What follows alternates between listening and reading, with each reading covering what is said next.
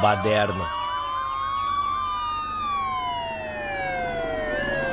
Apocalipse motorizado. A tirania do automóvel em um planeta poluído.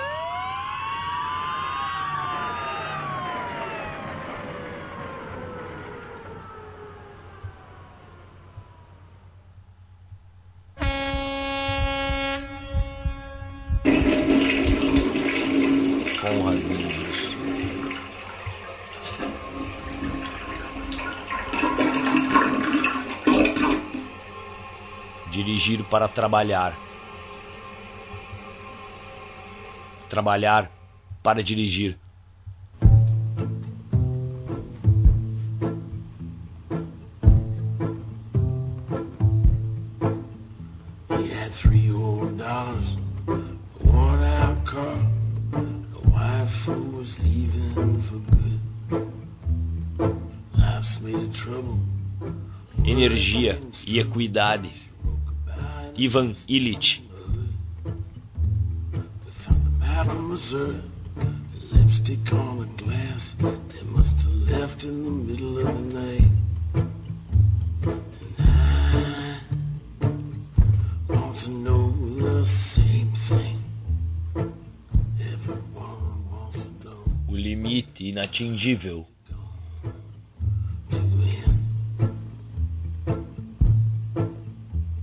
Deve se perguntar por que as pesquisas insistentemente continuam dirigidas ao desenvolvimento de transportes cada vez mais nocivos, em vez de determinar as condições ótimas de circulação.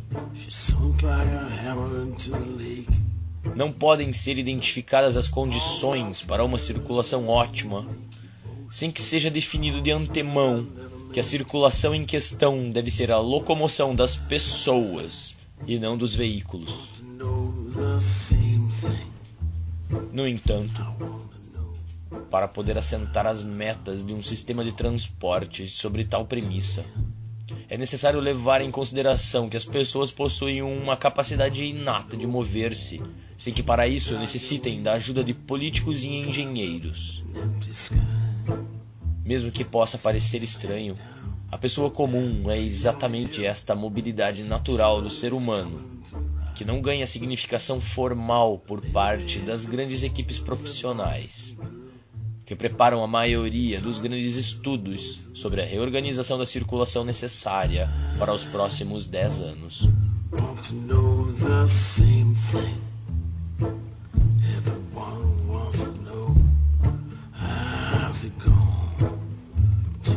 Assentada a premissa de que o ser humano nasce com alta mobilidade, característica do seu ser tradicionalmente satisfatória, impõe-se o problema de como salvaguardar esta mobilidade natural, apesar das medidas que venham a ser tomadas para melhorá-la. Uma das formas que garantem o desfrute da mobilidade natural consiste em impor um limite para a indústria de transporte. Limite que, em certo nível, ganha força de restrição para a velocidade. O obstáculo maior para a discussão racional do tema é a ordem da grandeza desse limite de velocidade.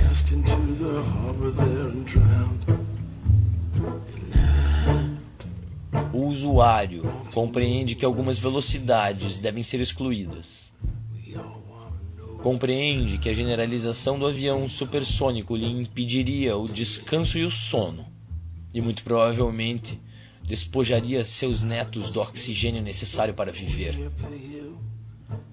Sem dificuldade, compreende que existem velocidades máximas, mas ainda não refletiu sobre a possibilidade de velocidades ótimas. As discussões sobre velocidades que levem a uma circulação ótima lhe parecem arbitrárias ou autoritárias. Por outro lado, ao ciclista e ao muleiro, a discussão parece carente de sentido. Para ambos, o que poderiam chegar a identificar como velocidade ótima de circulação é diferente do que conhecem por experiência. Uma velocidade quatro a seis vezes maior que a de um pedestre representa uma margem muito baixa para ser levada em consideração pelo usuário de transportes e é muito elevada para três quartos da humanidade, que por outro lado se move com suas próprias forças.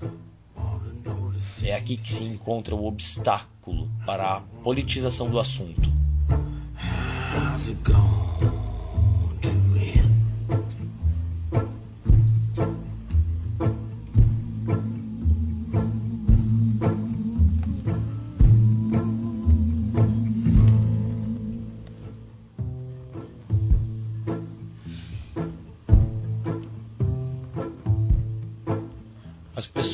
Planejam a habitação, o transporte ou a educação dos demais pertencem à classe dos usuários.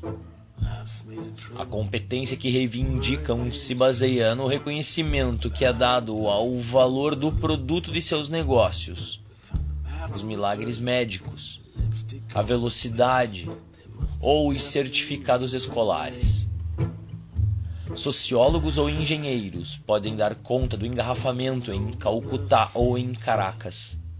Em termos informativos, até sabem traçar planos para a substituição de carros por ônibus, metrôs ou autotrens.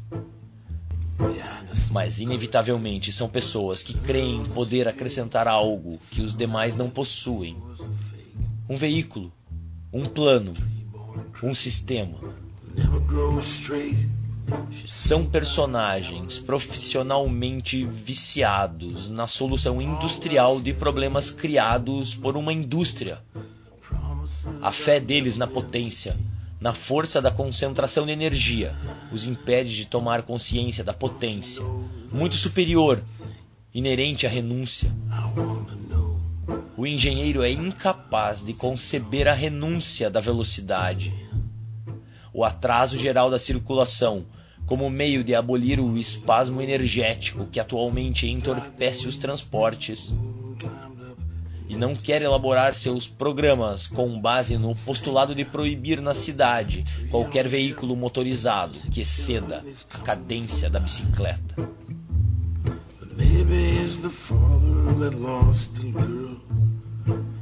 It's hard to tell in this light. To know the same thing. Everyone wants to know how's it going to end.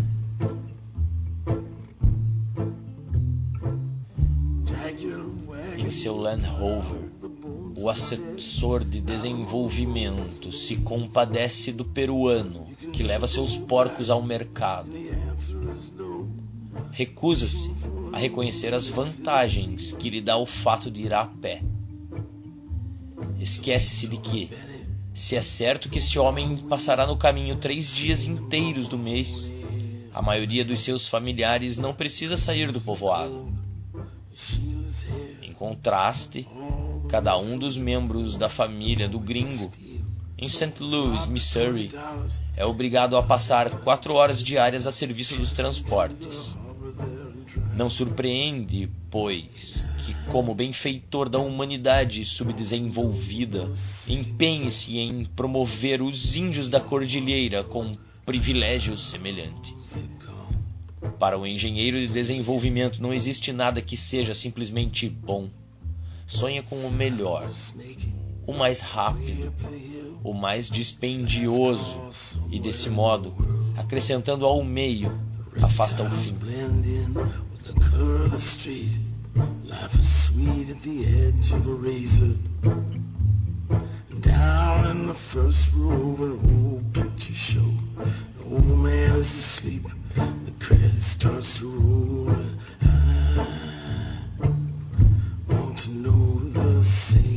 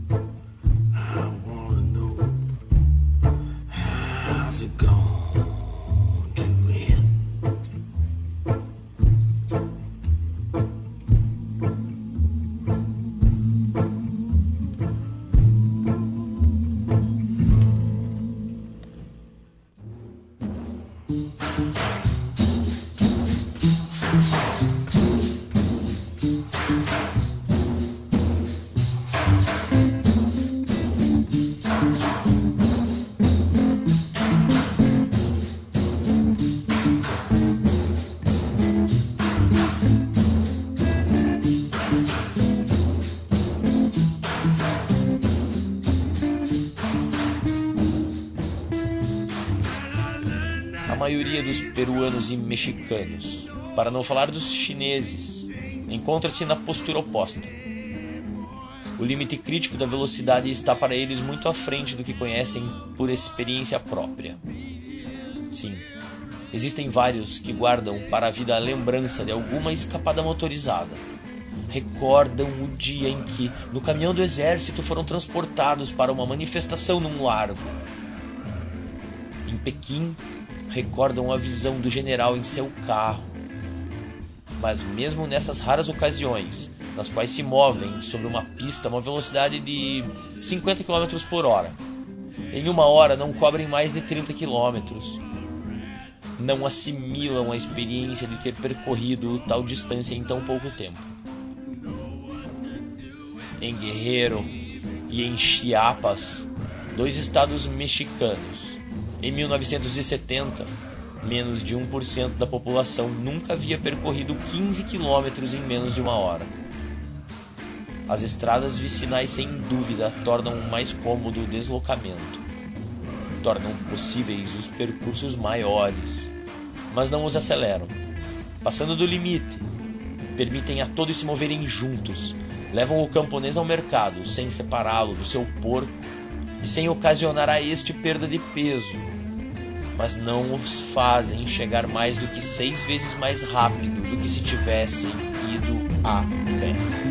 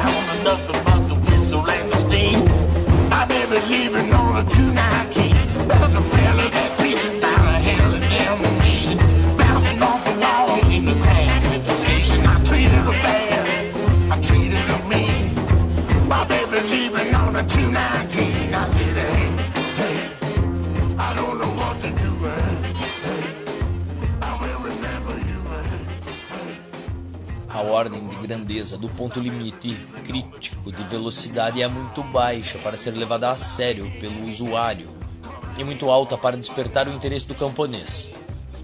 Assim, ele se situa, para ambos, no ponto cego do seu campo visual.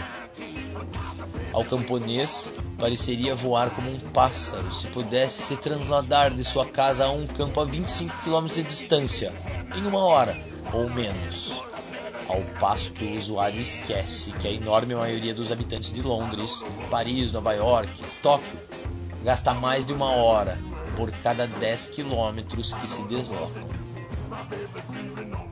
O fato da velocidade crítica para a circulação estar situada em um ponto cego comum ao campo visual do usuário e do camponês é o que torna tão difícil apresentar o assunto à discussão pública. O usuário está intoxicado pelo consumo de altas doses de energia industrial. E tocar nesse ponto é como tocar numa ferida para ele. Enquanto o camponês não vê razão em se proteger de algo que não conhece.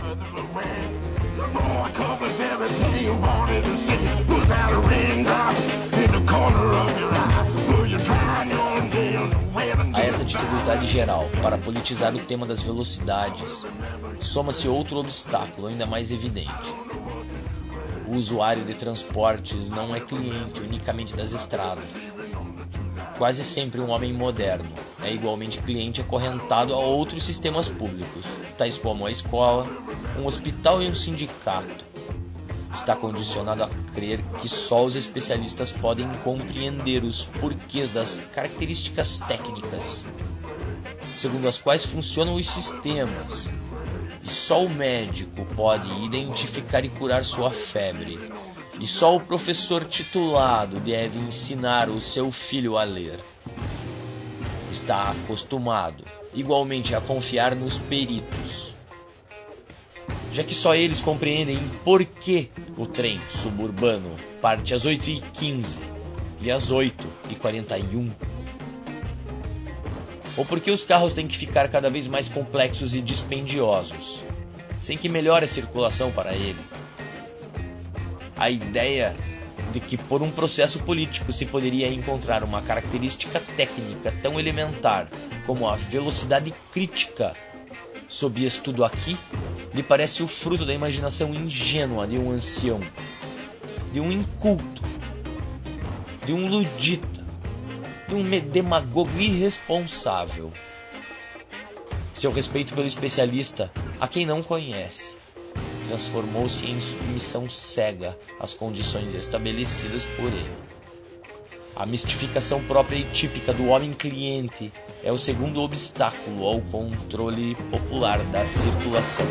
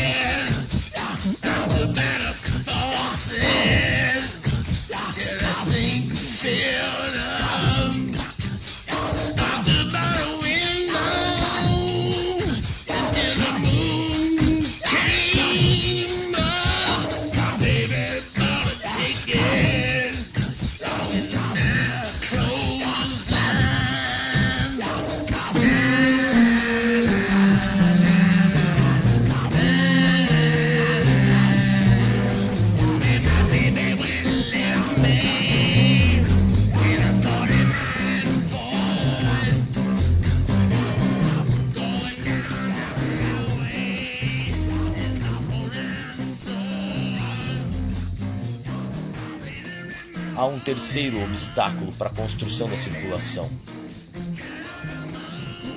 Tal reconstrução por iniciativa majoritária é potencialmente um explosivo social. Se em um campo maior as massas chegarem a entender até que ponto têm sido fantoches de uma ilusão tecnológica, a mesma mutação de consciência poderia facilmente estender-se a outros campos. Se fosse possível identificar publicamente um valor natural máximo para as velocidades dos veículos, como condição para um trânsito ótimo, intervenções públicas análogas na tecnoestrutura seriam então muito fáceis.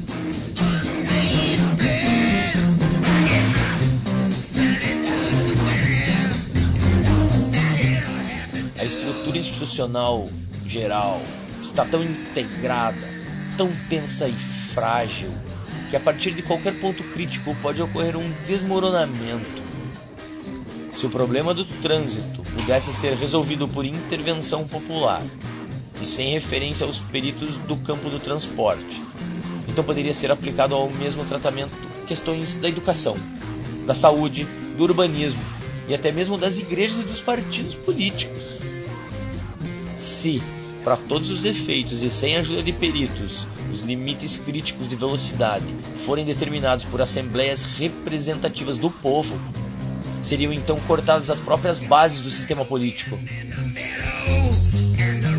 Sendo assim, a investigação que proponham é fundamentalmente política e subversiva.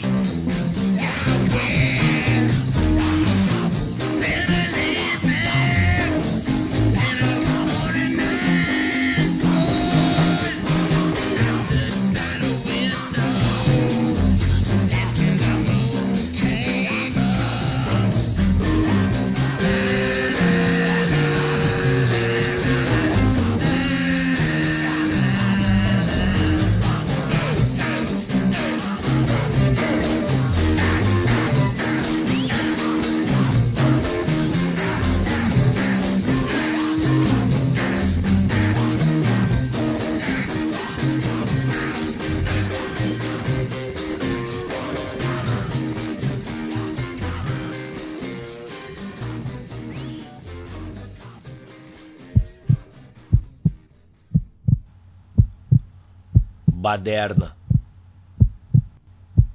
Apocalipse motorizado.